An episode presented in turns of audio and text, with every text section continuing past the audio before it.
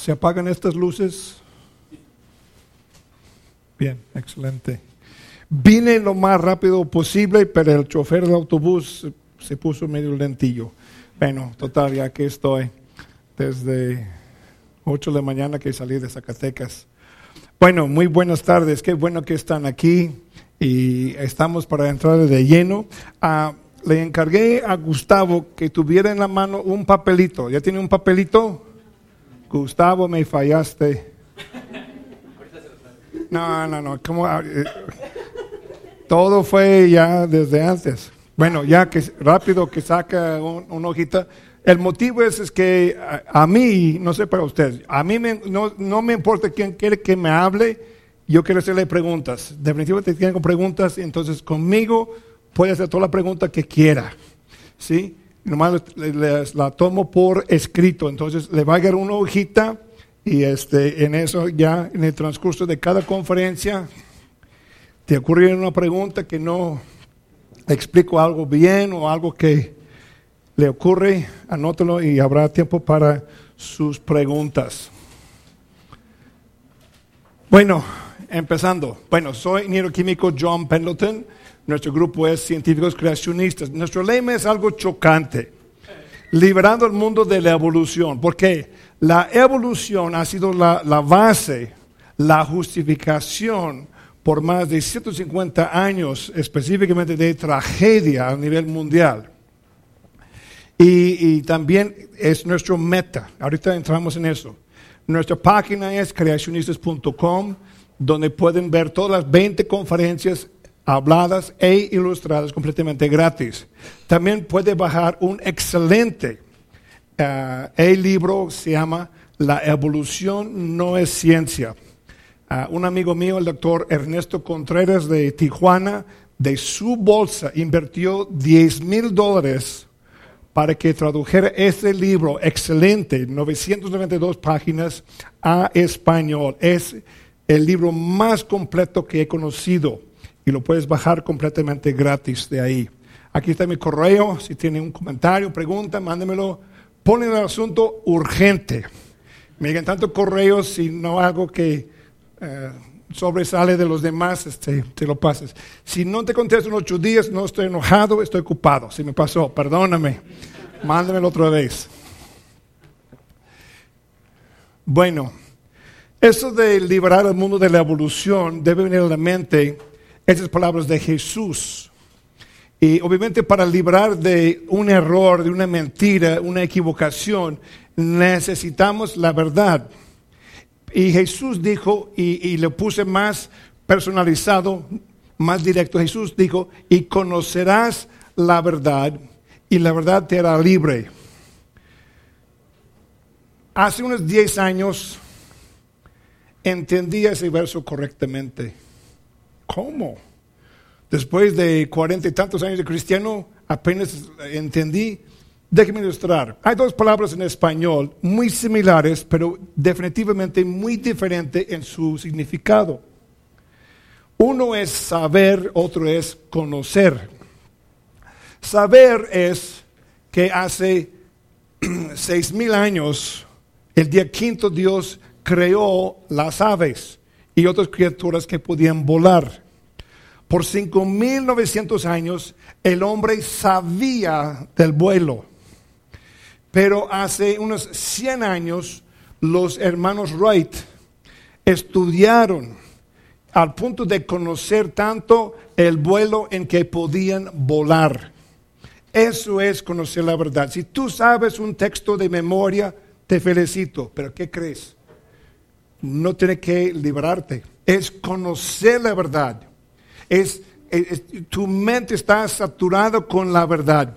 La crees la declaras, la, pones por obra, eso te va a liberar. Y eso es lo que requiere de nosotros. Si no conocemos la verdad, no podemos ayudar a otros también, tampoco que conozcan la verdad, pero eso es nuestra meta. Tengo una oferta para dinero fácil, 5 mil pesos. Consígueme un debate con evolucionistas. Hasta la fecha he tenido 18 debates con evolucionistas en lugares públicos siempre, gracias a Dios, ha ganado la creación.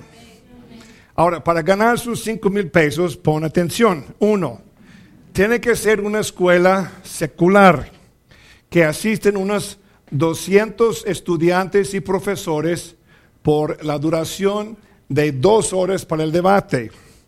El debate va al beneficio del público, entonces tiene cinco temas predeterminados, que serían el origen de la vida, edad de la tierra, origen del hombre, los fósiles y las mutaciones. Ah, si te interesa eso, mándame un correo, ya es lo mismo, y nomás pongan el asunto debate, te mando más detalles. Nomás le doy una advertencia previamente para que no te desanimes. Los evolucionistas tienen cinco motivos para no debatir. Cinco motivos. Le conté en el camino de la central para acá, tengo ah, una ah, señora, pues es señora joven, casada y estudia en Tec de Monterrey en su escuela superior de arquitectura. Y ella está intentando conseguir debate ahí hasta la fecha. Yo fui con ella, hablé con la asistente al director para ese debate, planteamos todo el asunto, hasta la fecha no tiene nada ah, definitivo para eso. Entonces no, no te agüites, pero está, está, eso y ánimo, quiero tener más debates.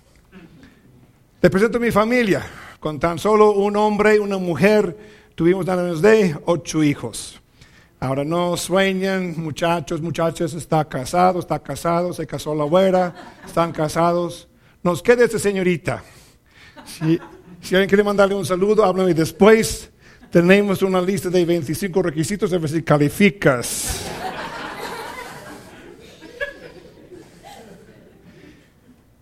Como ya mencionó, vengo de la ciudad de Zacatecas, Zacatecas. Debería saber que Zacatecas es la segunda más alta ciudad en todo México.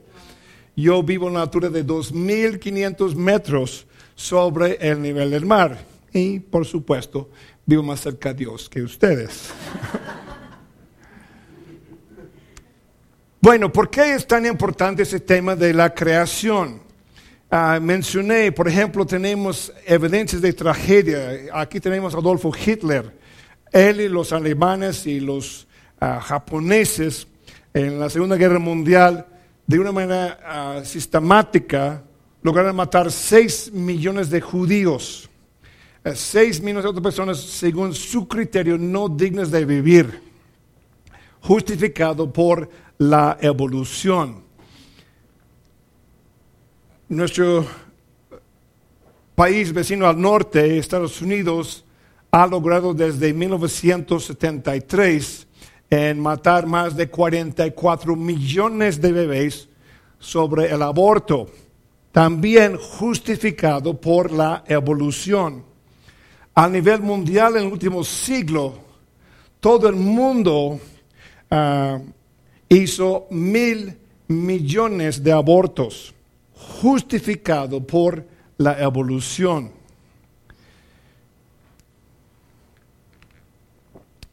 En áreas de investigaciones y estudios de medicina y este, también del cuerpo humano, tienen lo que se llaman órganos inútiles.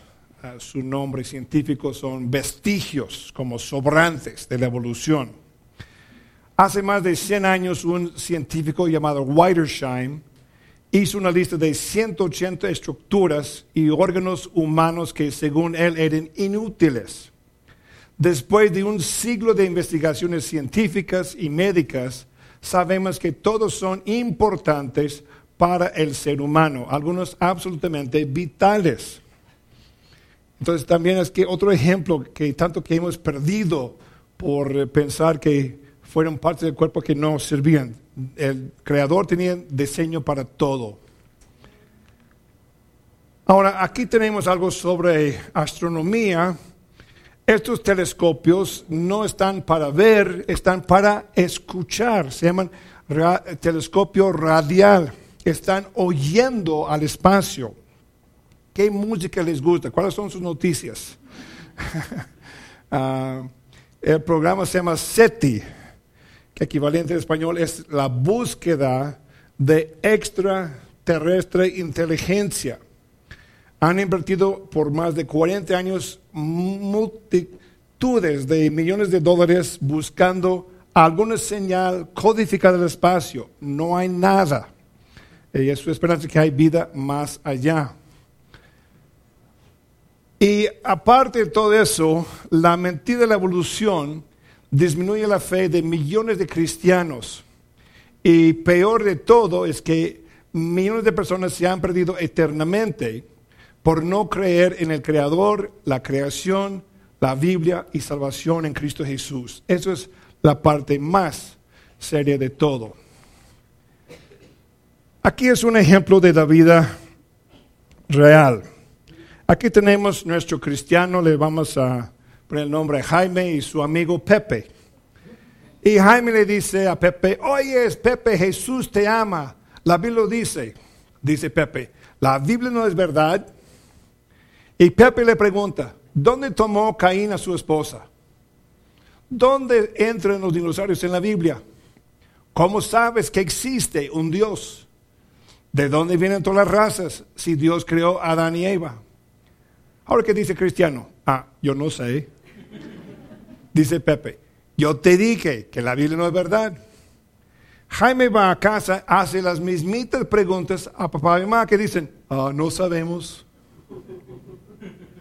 Con el tiempo, Jaime ya no quería ir a la iglesia. Deja de leer su Biblia. Empieza a asociarse con muchachos de no buena, buen carácter y empieza algunos hábitos tampoco no muy agradables. Puede ser que todo tiene raíz, inicio de no haber contestado preguntas legítimas que deben ser contestadas. Eso sí es importante. En esta caricatura tenemos esos cañones, no solamente apuntados, pero tirando a esos dos muchachos en el centro. Dice el uno a su compañero, mucha gente en las iglesias nos dicen que esto, la creación bíblica, solo es un asunto marginal. La creación bíblica, pues sí está en la Biblia, pero no es de mucha importancia. Curiosamente, ¿cómo está el mundo secular? Vemos todo ataque contra la creación bíblica, desde los museos, educación secular, iglesias liberales, el gobierno, ciencia evolucionaria, el Hollywood, escépticos, ateos, medio secular, todo está en contra de la creación bíblica. Es de suma importancia. ¿Te están lavando el cerebro? ¿Cómo nos lavan el cerebro? Son dos maneras. Uno es, no nos dan el cuadro completo de información. Si tienes mala o incompleta información, no podrás hacer buenas decisiones. La segunda es la repetición. Siempre están diciendo millones de años y que este evoluciona ese. Dos cosas que no son ciertas, no son ciencia. Ahora, por los años que tengo en eso, yo empecé, vi la necesidad desde el año 1991. Empecé a estudiar, este, empecé a leer, me contestaba preguntas que ni sabía que las tenía. Y pensaba, pues, ¿qué hay para la iglesia? ¿Qué hay para los cristianos de saber esas cosas? Y también en todo eso, quiero que yo he puesto básicamente cualquier persona que cree en la evolución en uno de tres grupos. Ah, eso es por conversaciones, ah, intercambio por internet, etc. La mayoría creen en la evolución por ignorancia. Por eso doy las conferencias. Si hay un comentario más repetido sobre las conferencias es este. Nunca escuchamos tal cosa, eso es fascinante. ¿Por qué no vimos esas cosas antes? Pero no todos creen en evolución por ignorancia. Otro tiene otra agenda, por decir. Hay una presión social, económica, para tener trabajo, una beca o ser aceptado en su círculo social. No se atreven a dudar de Darwin, se ve mal. Y hay gente sigue creyendo en la evolución nomás porque les conviene. Y también saben o no lo saben, creen en la evolución es un buen calmante psicológico. Con la evolución no hay Dios, no hay diez mandamientos, no habrá un juicio final, pues yo soy Dios, puedo hacer lo que me da la gana. Ahora, se lo paso a ustedes para que no se frustren, porque habrá personas que no les falta información, tienen otros motivos porque siguen creyendo en la evolución y tenemos que discernir eso. Claro, vamos a hablar mucho acerca de la Biblia. Ahora, la Biblia en sí no es precisamente un libro de ciencia, pero cuando habla de algo científico siempre nos dice la verdad. Por ejemplo, en tal vez el libro más antiguo de la Biblia, en el sentido cuando fue escrito, es el libro de Job. Dice, Él, Dios, cuelga la tierra sobre nada. Ahora, ese fue escrito hace unos cuatro mil años. Han pasado milenios, siglos, y por fin, por los años 1650, los hombres científicos comprobaron que la Tierra estaba colgada sobre nada. Hmm, ya lo sabíamos. Es un ejemplo de muchos en que la Biblia tiene razón. Primero,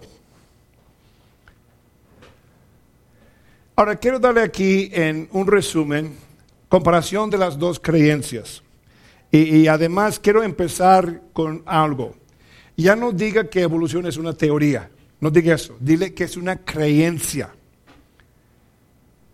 Se van a enojar, que se enoje. Queremos que sepa que es una creencia, no es ni califica como teoría, ya pasó esa etapa, ya perdió en ese. Las dos son creencias, tanto la evolución como la creación, pero vamos a comparar que compone cada creencia. La creencia de evolución dice que fue la materia, más energía, más el azar, realmente la buena suerte, y muchísimo tiempo que produjo la vida en todas las formas que hay hoy en día. La creencia de la creación dice que fue la materia, más energía, más inteligencia divina, y muy, muy poquito tiempo produjo la vida en todas las formas que hay hoy en día. Ahora me imagino que muchos están de acuerdo conmigo que fue Dios que hizo la materia energía, pero dejemos que sean iguales por un momento. Veamos dos contrastes. Uno es el azar, otro es inteligencia divina. Otro es muchísimo tiempo, otro es muy, muy poquito tiempo, cosas que podemos estudiar. Le doy una tarea por vida. Enséñame por favor una cosa benéfica, buena, hecha por el azar. Primera vez en mi vida que estoy aquí en su iglesia y le aseguro cuando entré, no dije, no dije, ah, mire nomás, fue explosión en un depósito de material para construcción y cayó esta iglesia. Pues no. Sin conocer ni por nombre ni por visto, veo aquí la influencia de la inteligencia humana de los arquitectos, ingenieros civiles, maestros albañiles, herreros, pintores, electricistas. Veo aquí la inteligencia humana. ¿De dónde vino la inteligencia humana? Del azar, tienes más fe que tengo yo. Y no falta que alguien diga, ingeniero Pendleton, yo sé algo bueno por el azar. ¿Qué es eso? Pues que gane la lotería. Mire, no es de Dios que compres ni siquiera un boleto de lotería. Para que sea prosperado en las finanzas, aprende un buen oficio, tenga un buen producto, una tienda, garantía, puntualidad, servicio, da diezmo a la obra del Señor, te garantizo, serás prosperado. Y también han hecho estudios de todas, de todas las personas que han ganado la lotería. Mira, yo supe de una mujer, ganó la lotería, estaba yendo a cobrar su ganancia, se detuvo con el juez. ¿Y para qué? Se divorció, después fue a cobrar su dinero. De una manera u otra la gente queda en unos 5, 10, 15 años divorciados, alcohólicos, drogadictos, bancarrota, en, en la cárcel algún crimen, o ellos mismos muertos por suicidio. Y científicamente ha sido comprobado que hay miles de veces más probabilidad en lugar de ganar la lotería, que te cayera un rayo, eso no sería de buena suerte.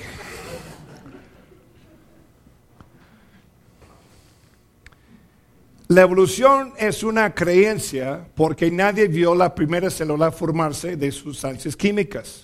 Nadie ha traído un frasco de atmósfera antigua. Es una creencia.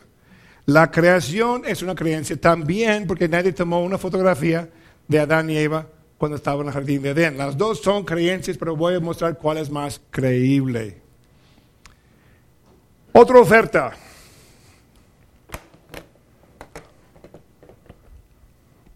Mm.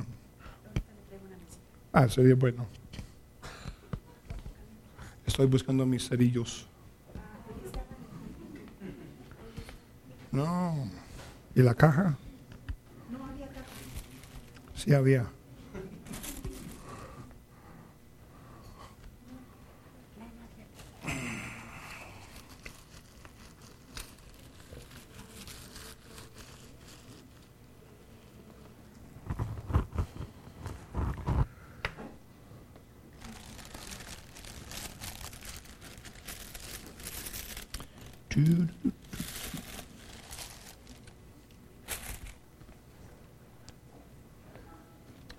¿Nadie trae cerillos? No fuman. Bueno, está bien.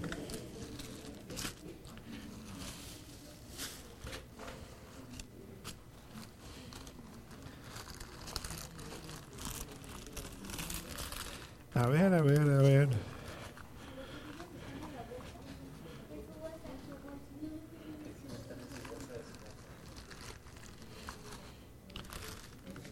Ver.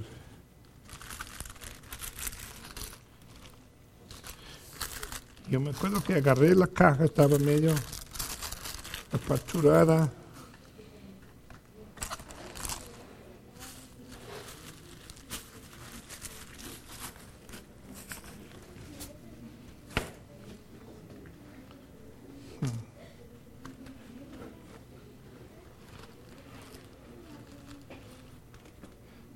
Sí, tiraron, tiraron así. ¿Citaron? Ah. El profesor olvidadizo. Bueno, ahí va la oferta. Por tiempo indefinido, existe una oferta de 250 mil dólares a cualquier persona que pueda dar evidencia empírica científica y observable por experiencia de la macroevolución. Aquí son esos datos en Zacatecas, eh, página internet, correo electrónico y teléfono. Y como les dije, espero explicar todo bien y si no, ¿ya llegaron las hojas? ¿Están repartidas? Bien. Te liberaste. Bueno, vamos a explicar primero qué quiere decir macroevolución. Se entiende al contraste con microevolución. La microevolución nomás son pequeños cambios que causan variedad en una especie. Aquí somos un buen ejemplo. Somos de diferentes colores y sabores, alturas y anchuras, pero somos de la misma especie, la misma raza, la raza humana. Tenemos rosas, blancas, amarillas, rojas, rosas, grandes, chicas. Todos son rosas, nomás es variedad de una especie, se llama microevolución. La macroevolución es mucho más marcada. Dicen que por accidentes favorables cambiando de una especie a otra completamente diferente. Por ejemplo, que cambie un tipo ratón en murciélago, un tipo chimpancé en el profesor de biología nada personal con los biólogos, pero como dicen que venimos de un tipo chango, pues entonces ahí está. ¿Cuál es la ciencia empírica? La ciencia empírica tiene dos partes, tiene que ser observada y repetida. Por ejemplo, algo observado, pero observamos muchas cosas. También tiene que ser repetida. Esos dos.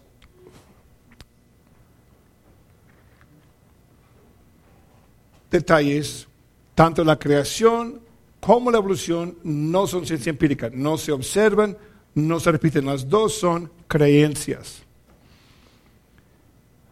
Darwin en su famoso libro Origen de las especies, tú ves en la introducción, dice, un resultado justo solo puede obtenerse consignando plenamente los hechos y los argumentos de ambas partes sobre cada cuestión. Y yo digo, es interesante que Darwin nos dijo, podemos debatir, si quiere decir, los dos lados. Vamos a ver y vamos a ver los dos lados, creación o evolución.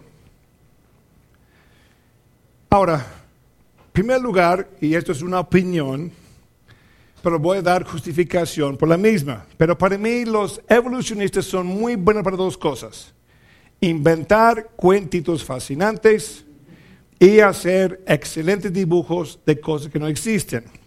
Ninguno es ciencia, un cuentito o un dibujo, pero suelen hacer esas cosas. Y tienen que mantener esto en mente.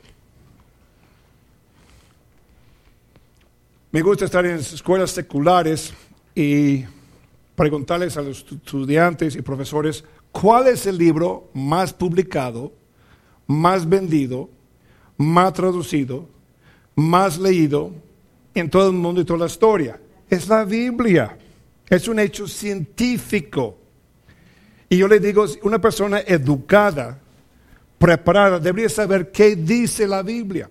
Aunque no esté de acuerdo con ella, por lo mínimo que sepa el contenido. Y le paso un desafío. La Biblia no contiene ningún error científico.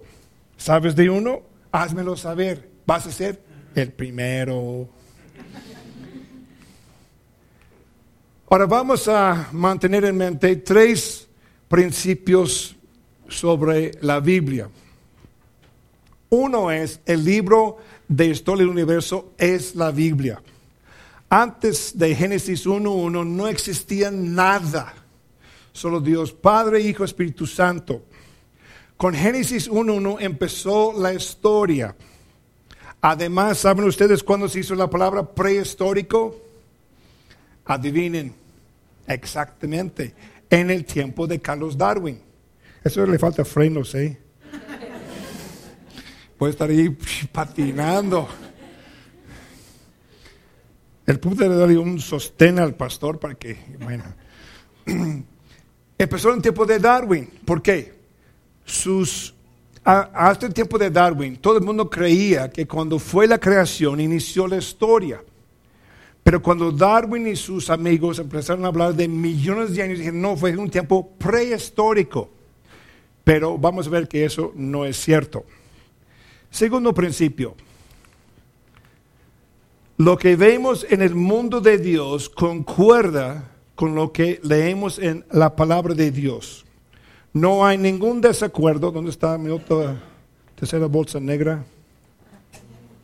Ah, aquí está mi Biblia. Ah, sí, sí.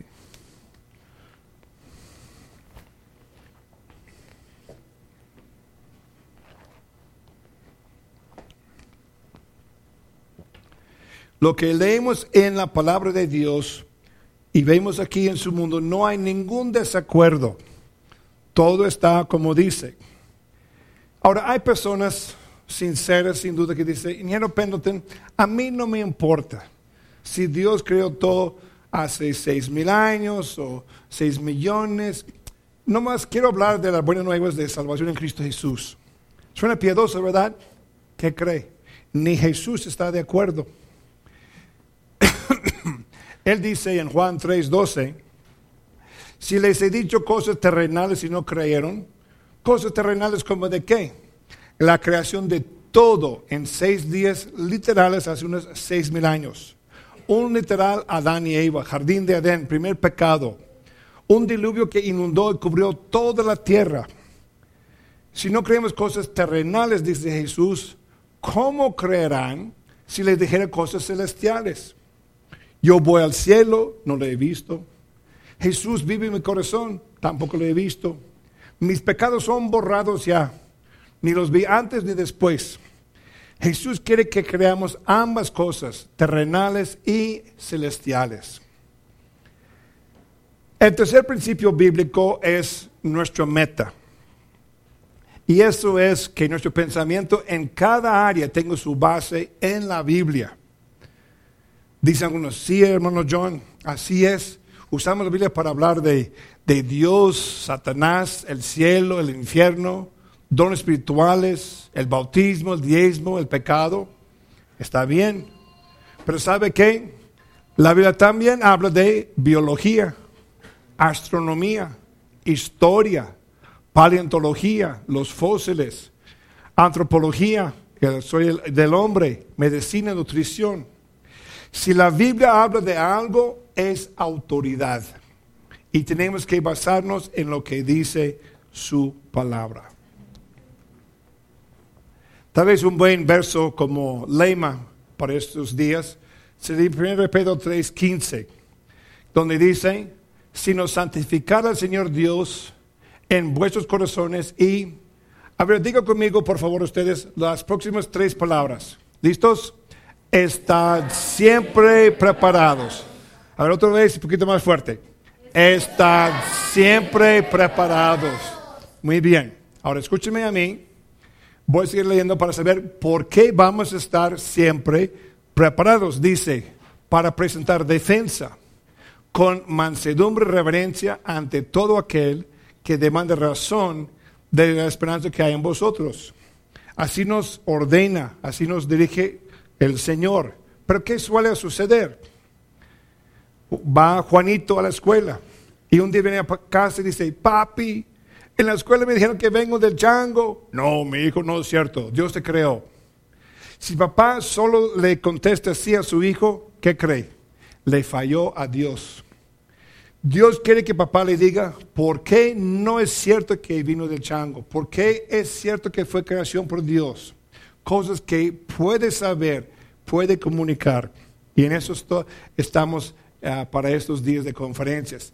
Poder estar preparados para dar buena respuesta, defensa. El fruto del justo es algo de vida. El que gana almas es sabio.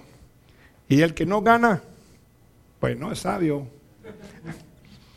Yo vine a México ya, voy a cumplir 31 años el mes que entra, con la finalidad de ayudar a personas a conocer a Cristo Jesús, su Creador, su Salvador. Y lo hice. Pero me fijé que entre la gente que teníamos, no había mucha gente que nombría yo como este, profesionales, este, universitarios, profesores, hombres de negocio. Pero eso fue en 1991, empecé estudiar ese tema de creación y evolución. Y me sorprendió que había una gran falta que no escuché en ningún lado en, las iglesias. Y gracias a Dios, desde que empecé con esas conferencias, no solamente los cristianos quedan con la fe fortalecida y también tienen mejor comprensión, entendimiento de la Biblia, también personas se entregan a Cristo como su Señor, Salvador y Creador. Y por último, unos versos más. Si fueran destruidos los fundamentos, ¿qué ser los justos? Génesis es fundamental a todas las demás creencias. Ahí tienen sus raíces de inicio desde el libro de Génesis. Y también dice en Oseas 4:6, mi pueblo fue destruido porque le faltó conocimiento. Y he notado que por falta de entender cosas así, y no son complicadas, no son difíciles de entender, de la creación, de los días, del tiempo, del gran diluvio, hay muchas cosas fascinantes que fortalecen nuestra fe en Dios y su palabra. Y en eso vamos a estar. Bueno, tanto de introducción, vamos a la primera conferencia. Vamos al libro de Génesis capítulo 1.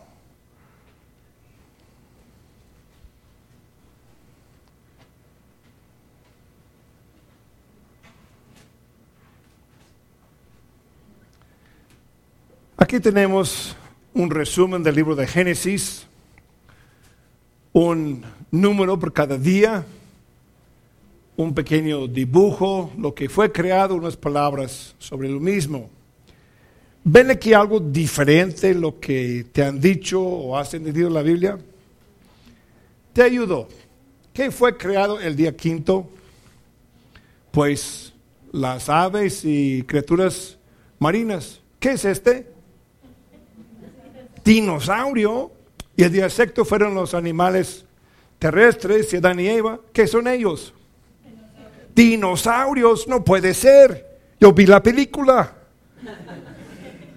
Ahora, ¿qué es nuestra autoridad? La Biblia. Y como veremos, la Biblia dice que todo fue creado en seis días, incluye a los dinosaurios. Vivían con Adán y Eva y este, habrá evidencia que el hombre, y también subieron el arca con Noé y ah, tal vez habrá algunos vivos hoy en día. Pero véngase mañana por la tarde y se lo explico todo. Bueno, Génesis 1, página 1, capítulo 1 de la Biblia. Apenas estamos en la Biblia y dice algunos, ingeniero Pendleton, ¿no dice en alguna parte que para el Señor un día es como mil años y mil años como un día? Mm, sí. No puede ser que los días de Génesis eran como de mil años o épocas muy largas. No. ¿Y por qué no? Si tomamos un texto fuera de su contexto, es un pretexto, no lo hagas. Segundo, no lo pensamos bien. Digamos, nomás puedo decir, digamos que los días de Génesis eran de mil años. Entonces, en el día tercero, Dios hizo toda la vegetación, plantas, flores, árboles, pasto. Si un día fuera mil años, toda la vegetación tenía que esperar mil años hasta el día cuatro, cuando Dios hiciera el sol. Aguantaría un día sin sol, pero no mil años sin sol. También dice en la Biblia en Romanos 10, 17. Así que la fe es por el oír y el oír por la palabra de Dios. Ahora yo hago una cosa para entender mejor la Biblia. Pónganme atención, no me van a fichar como hereje. Yo cambio la Biblia, nomás para ver un contraste. De esta manera. Así que la duda es por el oír y el oír por la palabra del hombre.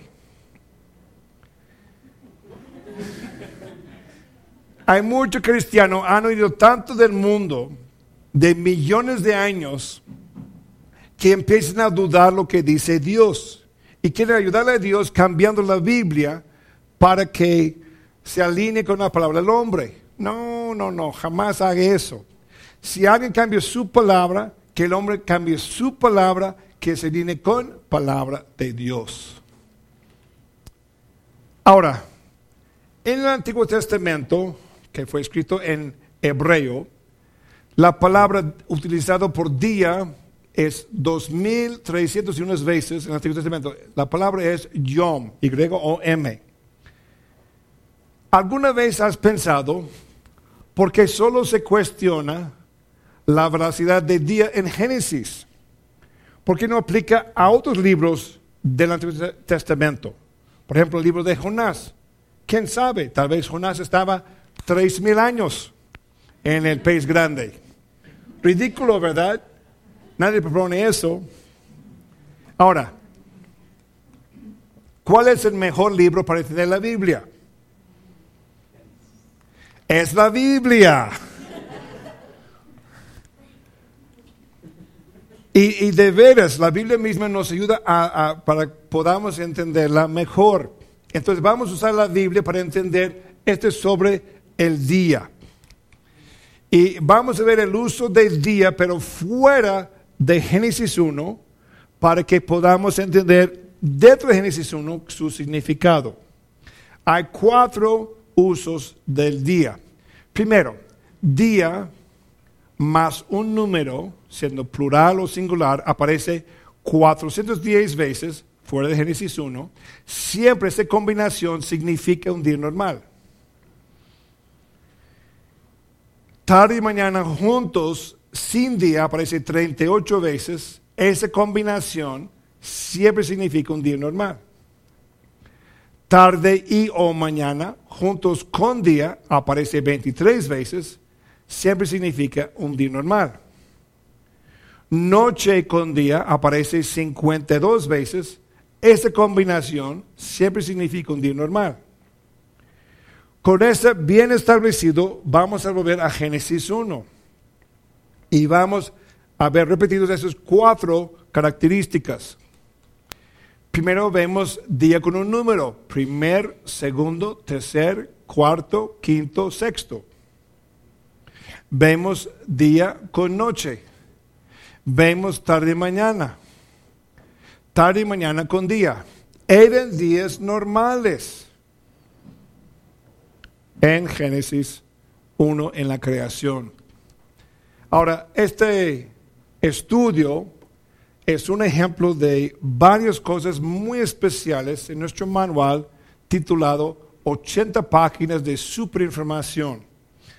Es una colección de cosas sobresalientes que son pocas conocidas, varias con ilustraciones bien explicadas y lo que acabo de compartir es parte de ese manual. Si compra una cosa, compra ese manual, es excelente. Y le pone así en su mesa de centro en la sala, viene visita, empieza a ojear. Oiga, nunca supe esto, no, no importa la página donde caiga. Impresionante ese manual, de mucho beneficio. Ay, ups. Ahora, toda la Biblia fue escrita por el hombre menos una parte. ¿Qué parte de la Biblia no escribió el hombre?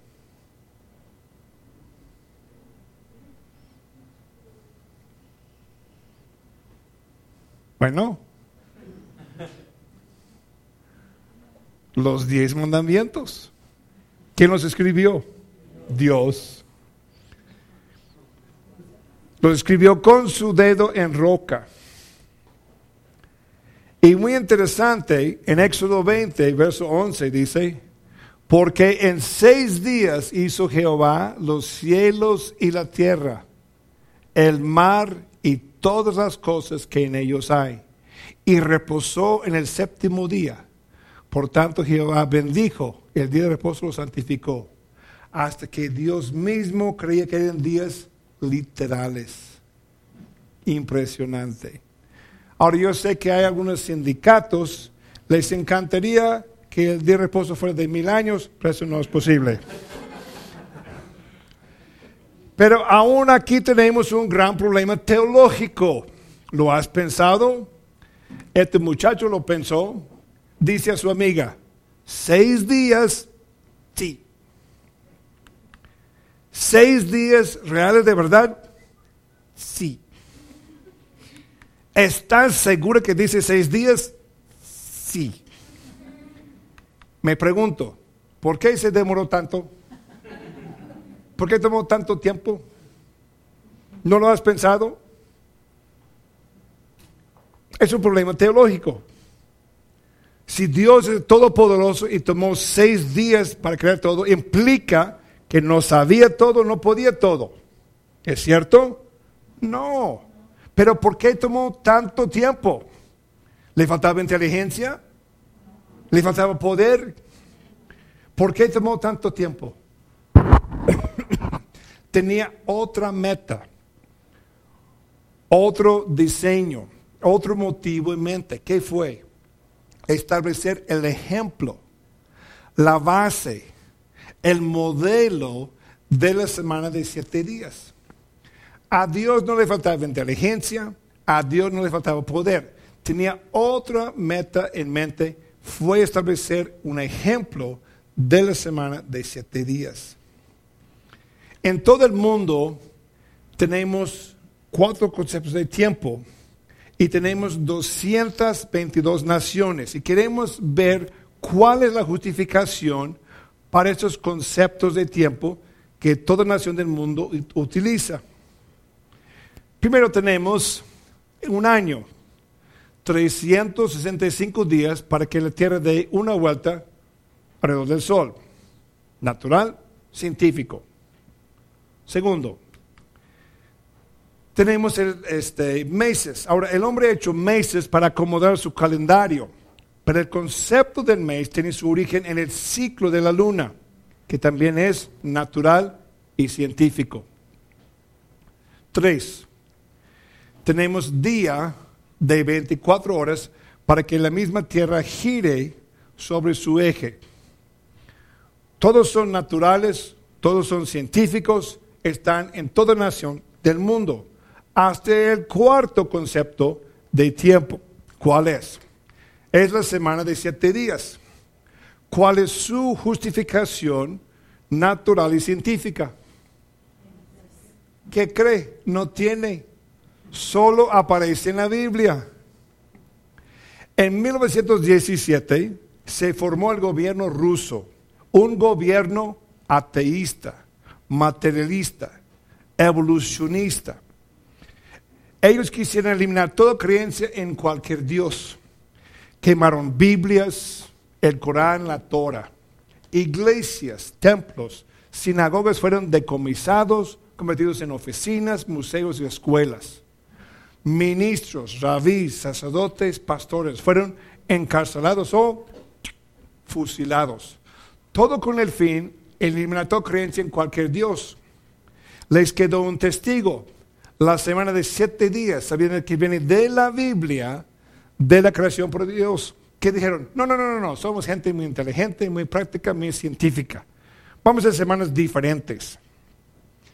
En un lapso de unos 20 años, tenía todo tipo de semana imaginable.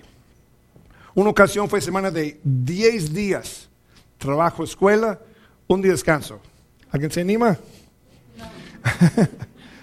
A fin de cuentas, observar que la gente pudiera trabajar más, estudiar más, con menos descanso, con seis días de trabajo escuela, un día de descanso. Me pregunto, ¿por qué no hicieron caso a la Biblia desde el principio? Hubieran ahorrado mucho tiempo y dinero. También es parte del manual de 80 páginas de superinformación.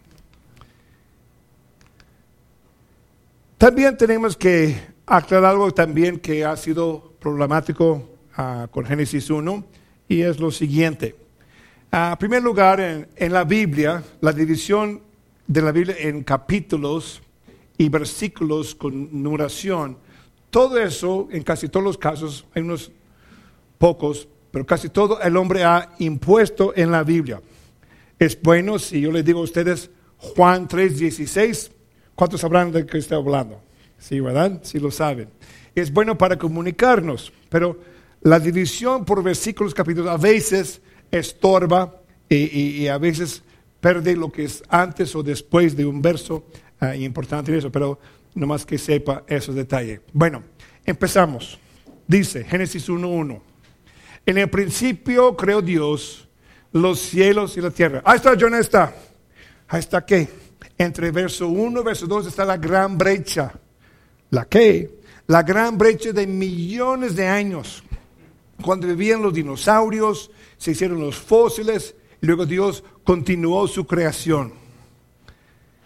En la Biblia, si la lees en inglés, en hebreo, en español, está la palabra y, y, y, y preguntamos así los niños de la primaria, ¿de qué sirve la palabra y? Es para conectar nombres, frases, oraciones. En el texto original tenemos lo siguiente. En el principio creó Dios, la, la, la, la, la, la, la, y fue la tarde de mañana un día. Todo se ocurrió en un día. No hubo una gran brecha. No la aceptes un invento humano no es palabra de Dios. Continuamos, verso 2. Y la tierra estaba desordenada y vacía. Ahí está, John, está. Ahora qué, miren nomás, la tierra desordenada y vacía. No puede ser, como hubo alguna destrucción, hubo algún juicio. Luego vino Dios para reponer, componer su creación. En la Biblia sabemos de un juicio que se llama el diluvio, que provocó a Dios decir que iba a enviar ese juicio. Cuántos años esperó para enviarlo, quiénes iban a morirse, quiénes iban a salvarse, de dónde vino, dónde fue tanta agua, las medidas del arca de Noé. Después tenemos salmistas, profetas, Cristo mismo, los apóstoles hablando del gran juicio, del gran diluvio. Si fue un juicio aquí, ¿contra quién? ¿Por qué? ¿Dónde? ¿Cuándo? ¿Cuánto? No sabemos nada. Es otro invento humano, no es palabra de Dios. Igual, no lo aceptes. Continuamos. Y la tierra, tierra estaba desordenada vacía. Ahí está, ya está. Ahora qué, miren nomás. La tierra desordenada vacía. No puede ser. Si Dios hace algo, lo hace perfectamente bien la primera vez. ¿Sí o no? Pues espero que me perdonen. Leo toda la Biblia. Nunca han leído ahí en Marcos 8. Trajeron a Jesús un ciego pidiéndole que lo sanara. Jesús le tocó, le dijo, muchacho, ¿ves algo? Mm, sí, veo los hombres como árboles caminando. Le tocó la segunda vez y vio a toda persona claramente. Pregunta, ¿quién falló? ¿Jesús o nuestra manera para, para pensar? ¿A Jesús le faltaba inteligencia? No. ¿A Jesús le faltaba poder? No. ¿Por qué le tocó dos veces? Ah, tenía otra lección en mente. ¿Cuál será? ¿Cuántas veces tú y yo caminamos por la calle y vemos personas? No las vemos. Vamos al mercado, vamos al mall, a la plaza, vemos muchas personas en compras, no las vemos. Prendemos la tele o vamos a un estadio para un deporte deportivo, miles de personas, no las vemos. Necesitamos que Jesús toque nuestros ojos, que veamos a cada individuo con, con, una alma eterna, un destino eterno. Y solo tú y yo tenemos la única palabra de fe, esperanza, amor, salvación, vida eterna en Cristo Jesús. No le faltaba inteligencia, tenía otro motivo de enseñarnos. Ya vimos que Dios tomó seis días para crear todo, igual no por falta de inteligencia y poder, tenía otro meta en mente. ¿Saben ustedes por qué la tierra estaba desordenada vacía? Les digo, así la quiso. Si tú y yo hubiéramos estado a su lado en ese instante, decimos, ay, Padre mío, mira, la tierra está desordenada, vacía. ¿Sabe qué nos hubiera dicho? Cálmense mis hijos, denme seis días y verán lo que puedo hacer. ¿Y qué hizo? La ordenó y la llenó. Jesús mismo, hablando de la creación, dice, pero al principio de la creación, varón y hembra los hizo Dios. Ese fue el día sexto. Para Jesús, Él tomó literalmente el relato que está en la Biblia. No fue una gran brecha, no fue algún juicio, no fue nada fuera de orden, fue exactamente ahí como Dios quiso. Si Jesús toma el relato bíblico tal como está, tú y yo también podemos aceptar el relato bíblico como está en la Biblia. Aquí en la versión teológica, hay algunas personas que quieren que Dios hubiera dicho lo siguiente. No es cierto, es normal para que veas. Es la versión teológica. Dice, en el principio dijo Dios que se haga todo. ¡Pum! ¡Pau! Luego capítulo 2. Qué historia tan desabrida, ¿verdad? Me gusta la que está en la Biblia. También les quiero enseñar un error, no que lo creas, más bien para evitarlo es lo siguiente. Aquí tenemos a Adán y Eva en el jardín de Edén y dice Eva, oh Adán, es un mundo tan perfecto. Sí, Eva, es bueno en gran manera, tal como dijo Dios. Luego, el jardín de Edén sobre esa montaña de millones de años de fósiles, de muerte, de extinción, sufrimiento, espinas, lucha, enfermedad, matanza, dolor y muerte. ¿Es cierto? Absolutamente no. De otra manera podemos decir, ¿había muerte y sufrimiento antes que pecaron Adán y Eva? Absolutamente no. Dice claramente en Romanos 5:12, por tanto, como el pecado entró en el mundo por un hombre, por el pecado la muerte. Si pones la muerte antes del pecado de Adán y Eva, destruyes el mensaje de salvación en Cristo Jesús. ¿Por qué? Porque Dios dijo, cuando el hombre pecó, provocó una necesidad. Y en eso Dios dio promesa de enviar un redentor, un salvador, que sabemos que era su Hijo, Cristo Jesús. Bueno, en eso vamos a otra conferencia de los famosos hombres simios.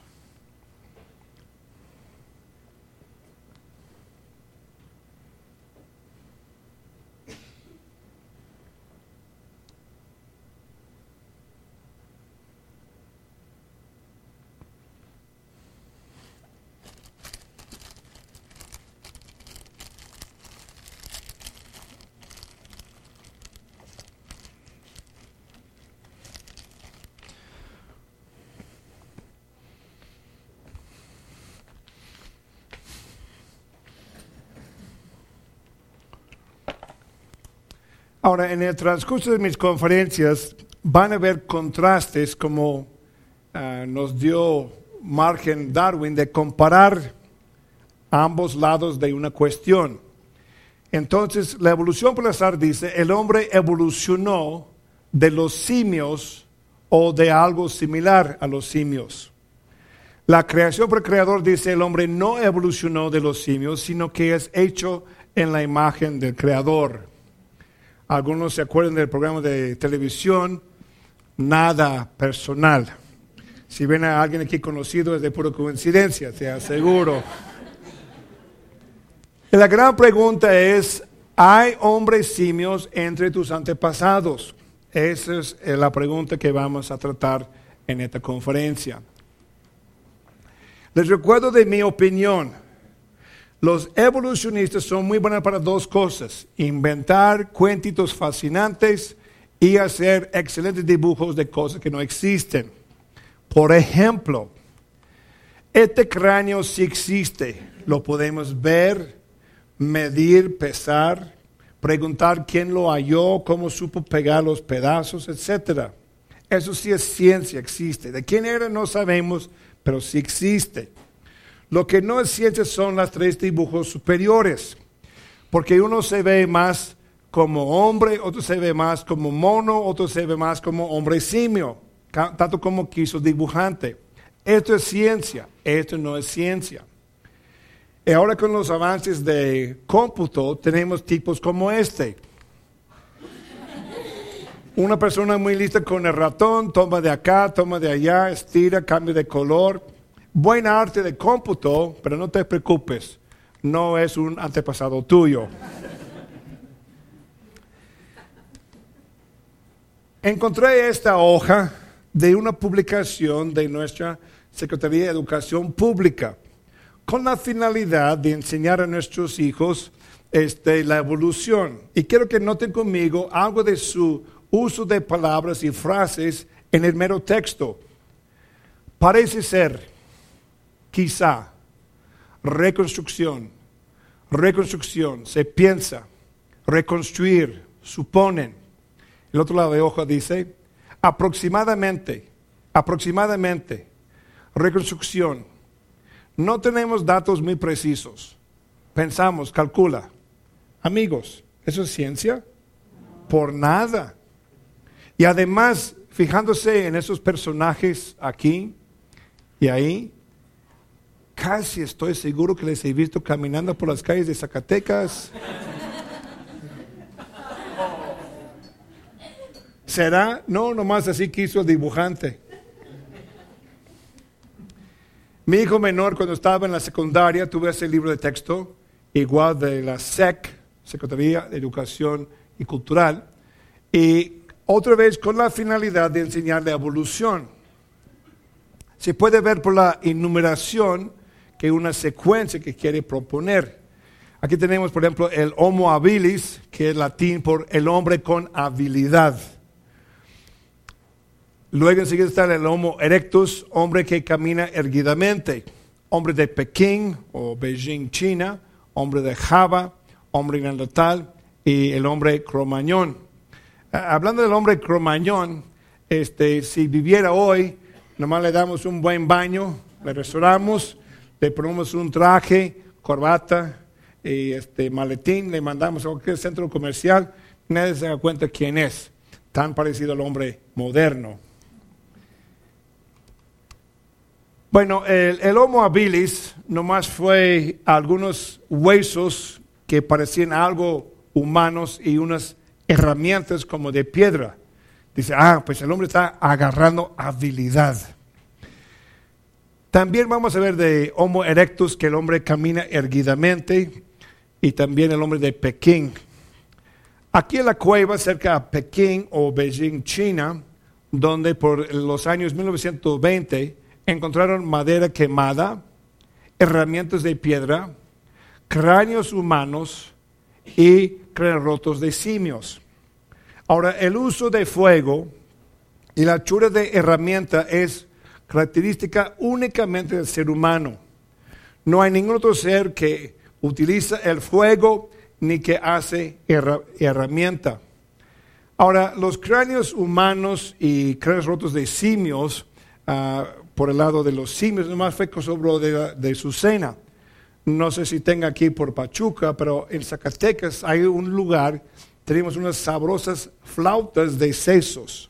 Le pone los sesos así de cerdo en una tortilla freír en, en manteca muy caliente, saca a escurrir, le pone así uh, repollo rallado con crema, salsa picante, con una coca. Mm, bueno, este. ya me da hambre al rato. Hasta hoy la gente sabe, este, por ejemplo, personas eh, en selvas donde cazan monos, sabe que la carne del mono es muy dura para comer. Por eso nomás le corta la cabeza, lleva la casa, le pone sobre las brasas a cocer bien. Una vez bien cocida, le parte el cráneo y come los sesos. Aparte de todo eso, toda la evidencia para el hombre de Pekín se perdieron ah, después de la Segunda Guerra Mundial. No hay nada, pero todavía está en los libros de texto, basado en nada. Ahora, el hombre neandertal es muy famoso y muy importante.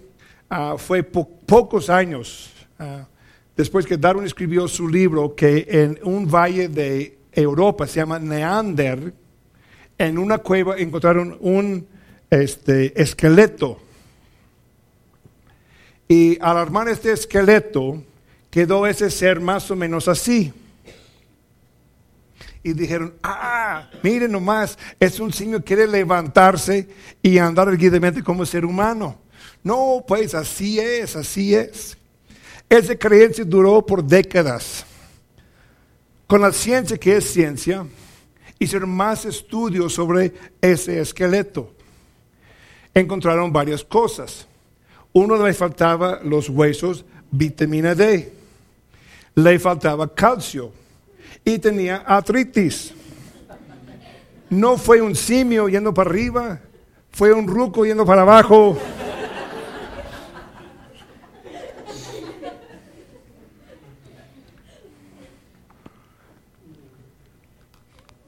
También con los neandertales es algo muy significativo que tenía capacidad craneal mucho mayor que cualquier este, persona hoy en día, promedio. Tenía más cerebro que nosotros. Pero también han hecho estudios, nosotros lo hemos observado desde bebés recién nacidos, los niños chiquitos, adolescentes, jóvenes, hombres, mujeres jóvenes y luego los adultos mayores, que, que sigue creciendo la capacidad del, de la cabeza. Pero lo que no sabía yo, este, aún en los adultos sigue creciendo. Aquí está una mujer con las líneas rojas, marca la capacidad de su cabeza a los 34 años y así a los 83 años era tanto más grande. un hombre de 45 años, así medía su cabeza, pero a 77 años era tanto más grande.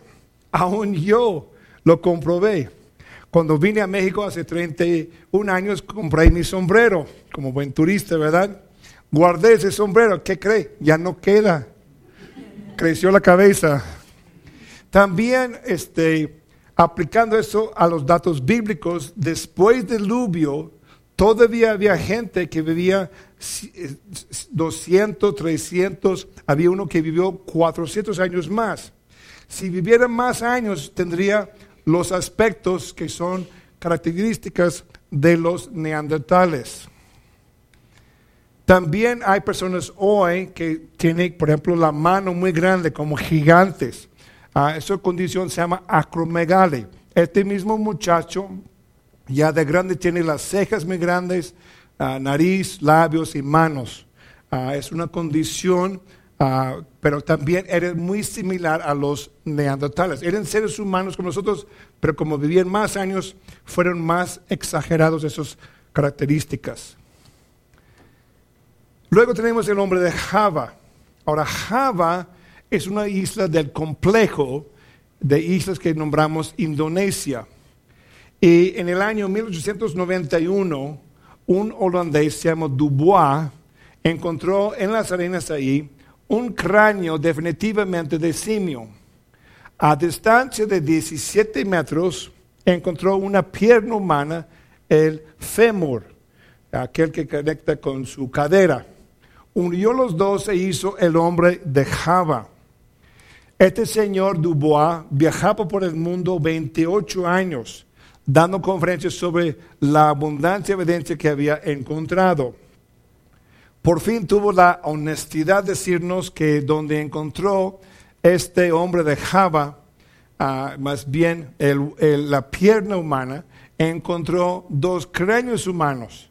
Pero fue más conveniente cráneo de simio, pierna humana, hombre de Java. Todavía está en los libros de texto. Por lo mínimo es mala ciencia y tal vez aún peor es un fraude. Luego tenemos el hombre de Nebraska.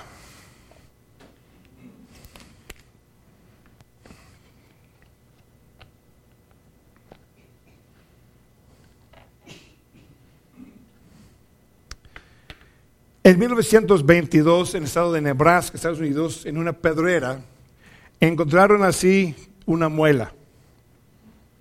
¿Cómo lo ven? ¿De quién era? pues fácil, de un hombre. Botella, ¡Ah! De un simio. Hombre, simio, hombre, simio. Tenemos el hombre simio. Con esta abundancia de evidencia, una muela se hizo el hombre de Nebraska. Esta información se fue al nivel mundial.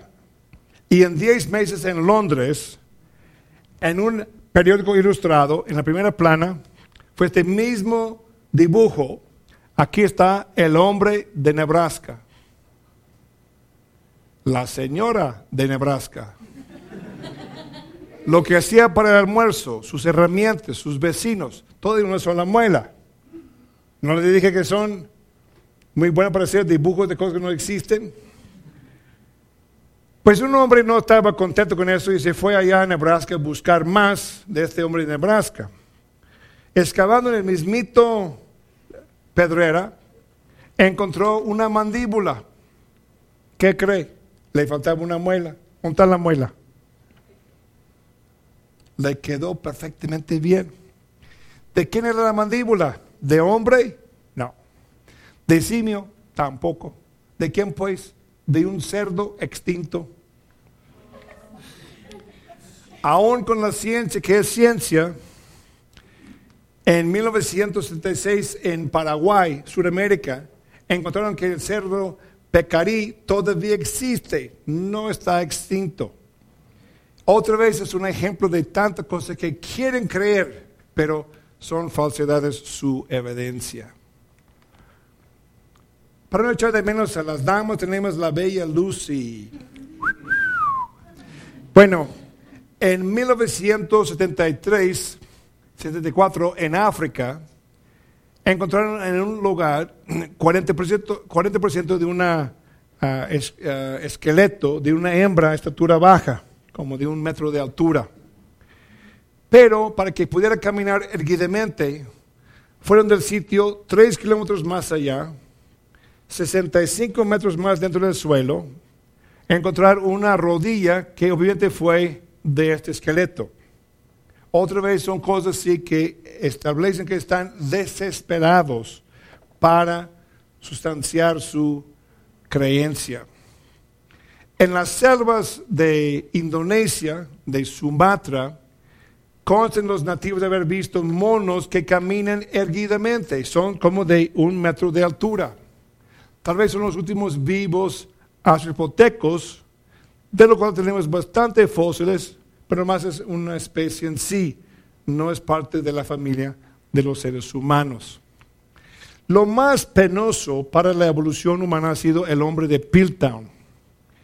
En 1912, en Inglaterra, en una pedrera cerca al pueblo que se llama Piltdown, un doctor, Charles Watson, encontró un cráneo definitivamente de ser humano. Cerca fue una mandíbula definitivamente de simio, pero con los dientes formados como la dentadura humana. ¿Qué dijeron? Es obvia la evolución humana.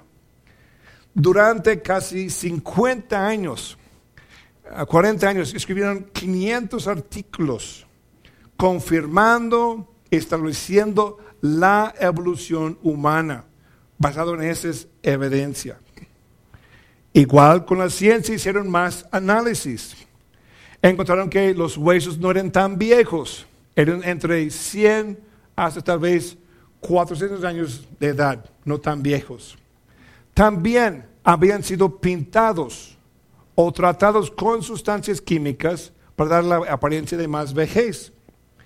Y tercero, y aún hasta tenía esta estatua del hombre de, de Piltdown.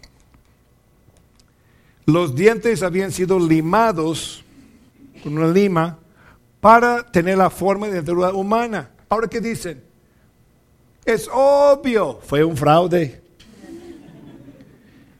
¿Qué pasó a 500 artículos escritos con tanta firmeza, tanta certeza de la evolución humana basado en un fraude? En Leautolí, África, está esta ceniza ya fosilizada, esta piedra, pero se ven aquí huellas humanas de adulto al lado de huella de un niño. Aquí están ah, rellenos para que viera. Ah, también quiero que note una cosa.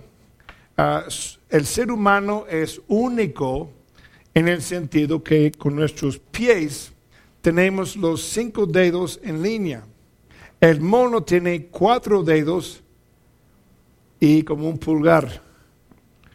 Nos- nosotros tenemos los cinco. Entonces, eso sí son de seres humanos. Ahora, el problema es, según ellos, y veremos más de eso el día de mañana, esta piedra, esta ceniza de volcán, tiene edad de 3.7 millones de años.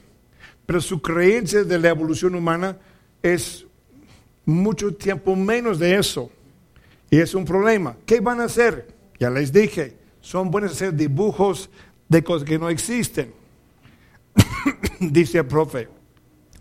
Aunque las huellas se ven como humanas, decidimos que son de hombres simios.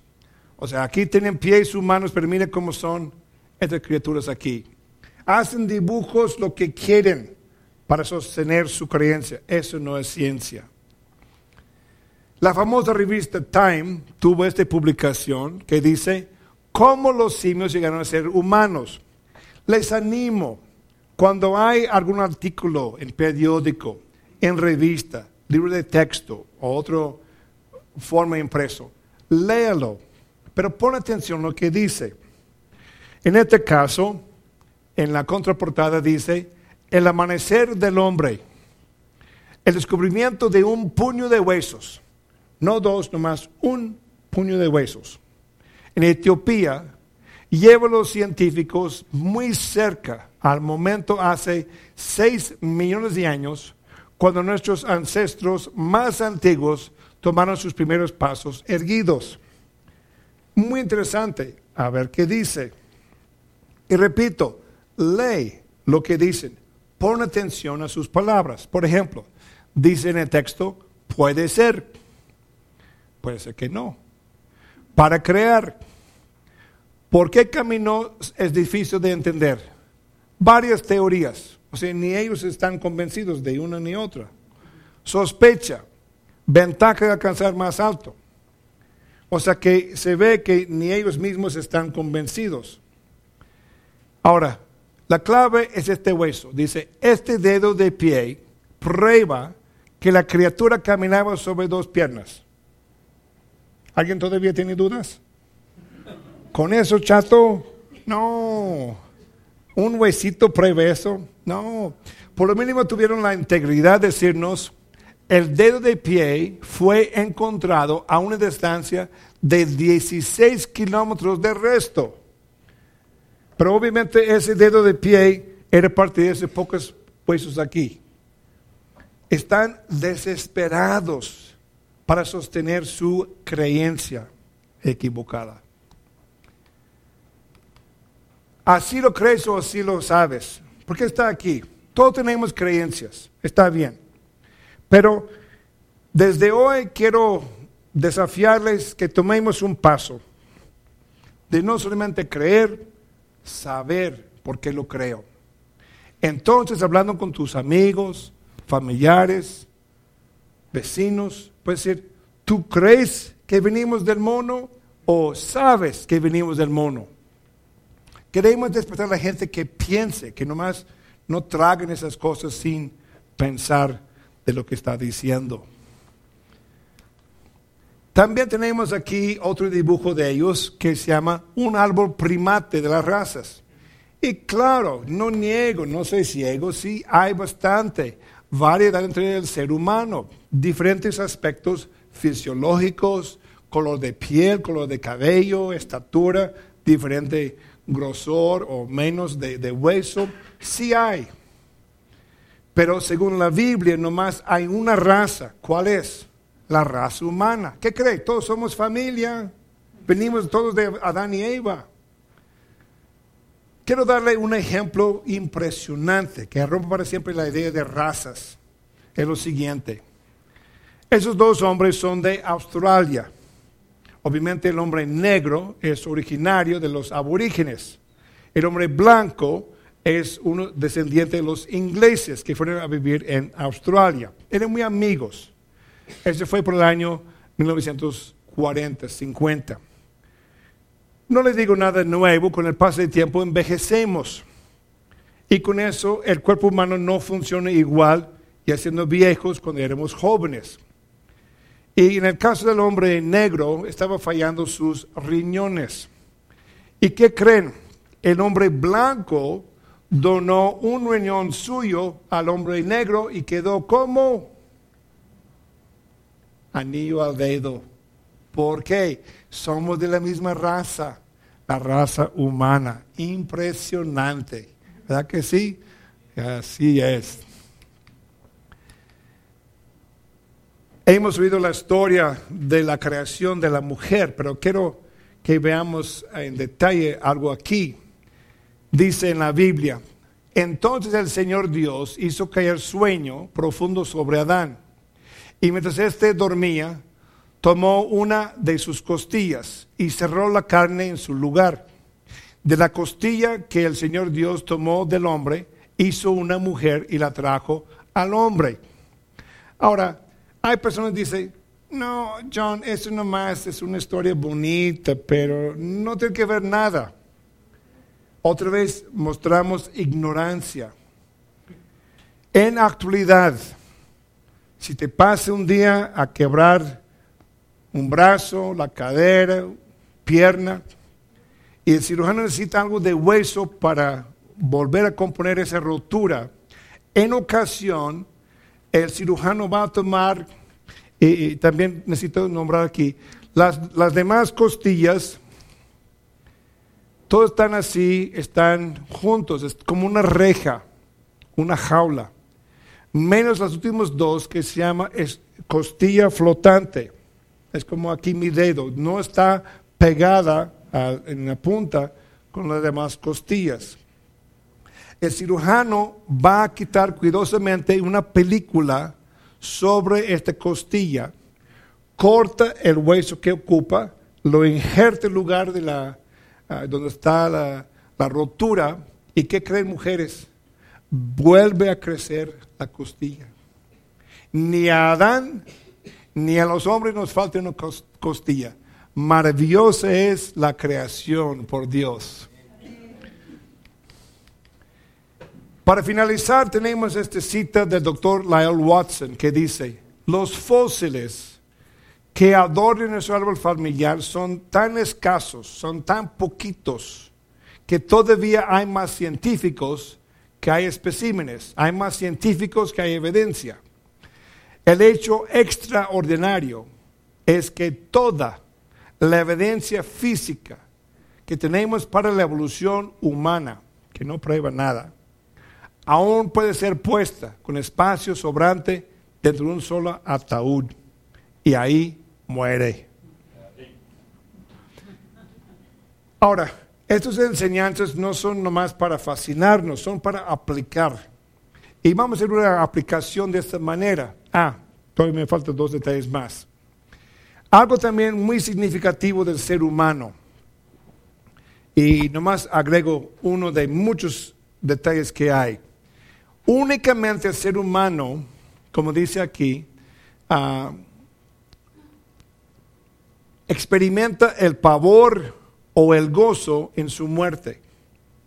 Aquí Voltaire el ateo más influyente en Europa en su época, en su lecho de muerte dijo, soy abandonado por Dios y por el hombre. Daría la mitad de lo que poseo si me diera seis meses más de vida.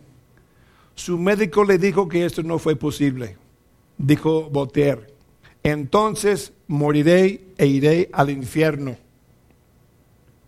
¿Cómo es posible que toda su vida enseñaba y creía que no había Dios, no había infierno, pero en su lecho de muerte dice, sí hay.